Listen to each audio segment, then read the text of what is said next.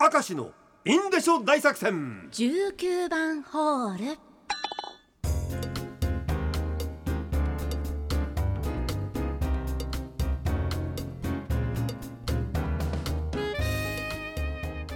明石のインデショ大作戦19番ホールのお時間が今日もやってまいりました、えー今は5月21日土曜日の5時1分50秒でございます。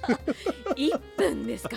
早いな。あさっきまで生放送してましたね。そうですよ。でもこれ生放送の勢いで撮っちゃった方がいいのよ、はい。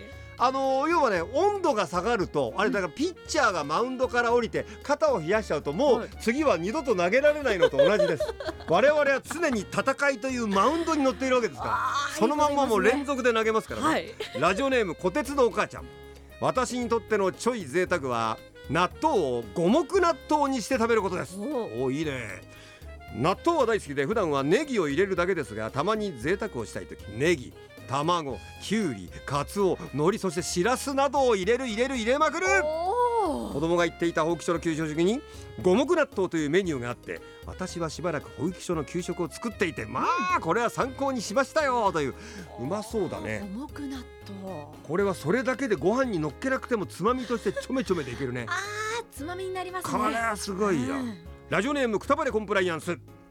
会社に設置してある自動販売機は缶ジュース1本100円で買えるんです。お会社が補助するんだよこれきっとね。あでそれに慣れたおかげで普通の自動販売機で130円払って買うとなんだか贅沢した気になります。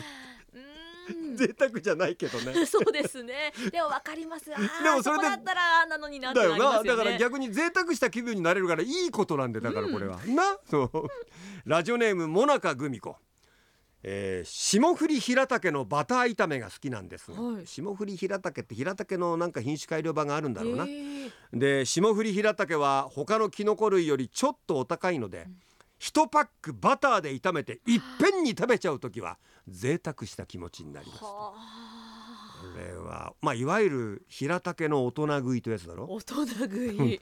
ですね。俺。ねこれわかるわ。あ、されたことあります？平竹じゃないんだけどね、はい本当にプチ大人食いですごく背徳感というか贅沢な気持ちになっちゃうのは、ソーセージってさはい2袋あのテープで巻かれてんじゃん、はいなってますね。その1袋ってあの大体俺ちょっと残すわけ家族のためにうん。でもいいや今日は俺ソーセージ1袋全部俺が食う、5本全部俺のものだ贅沢っていう。贅沢残しますよ二三本。だろ？せこいな。俺たちの贅沢ってな。ですね。でもなんかさ残さないと悪いなと思うの、いいや今日は俺は全部食うんだ。お前5本食うんだっていうのはさすげえ贅沢でいいよな思い切りましたね。これはね俺にそういう贅沢を思い出させてくれたモナカグミコはね、はい。ちょっとこれはねあのステッカーちょっと待っててください。えペンネーム越後桜。プチ贅沢といえばいつもは豚バラ薄切りなんです、でも母の日にスーパーで買い物に行った時に見つけた国産の厚切りの豚ロース。贅沢でしょ？いいね。肉を包丁の裏でしっかり叩いてから一緒についていた香辛料入りの塩を振ってフライパンでしっかり焼いていただいたらこれはもううまいのなんのってというまさに厚切りジェイソン。ねこれ厚切りは魅力的なんですよこれが。いやそうですよね。これは熱ければいいですねもう。さあさあさあ。あラジオネーム猿の剥製。ー惑星じゃなくて。これ面白いな。猿の剥製 ちょっと怖いけどな。猿の剥製。やめなさいよ。昔働いていた飲食店にこういう名前の子がいました。はい。心に太いと書いて新太くんってやつが本当にいたんです。おう。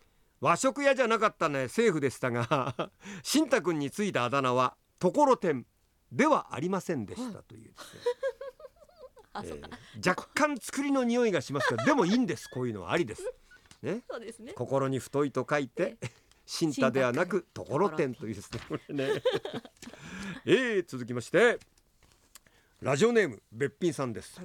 私の孫中学校2年生なんですが、うん。えー太陽のように向かうと書いて、はい。ヒューガという名前です。おおかっこいい。珍しくないのかな？でも最初に聞いた時は驚きました。はい。あだからべっぴんさんが名付け親じゃなくて、うん。その親がつけたんだな。でね。あのヒューガにするからえねえどういう字？みたいなさ。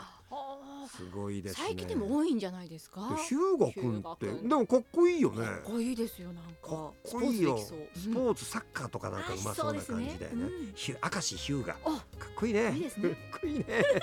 俺まだ孫の予定もないんだけどさ。ヒューガにしますか？いやいやいやいやわからん。何にしようかね孫の名前ね。そうですね。絶対リスナーには公募しねえからな。当たり前だよ。当たり前だよそんなもん来ますよ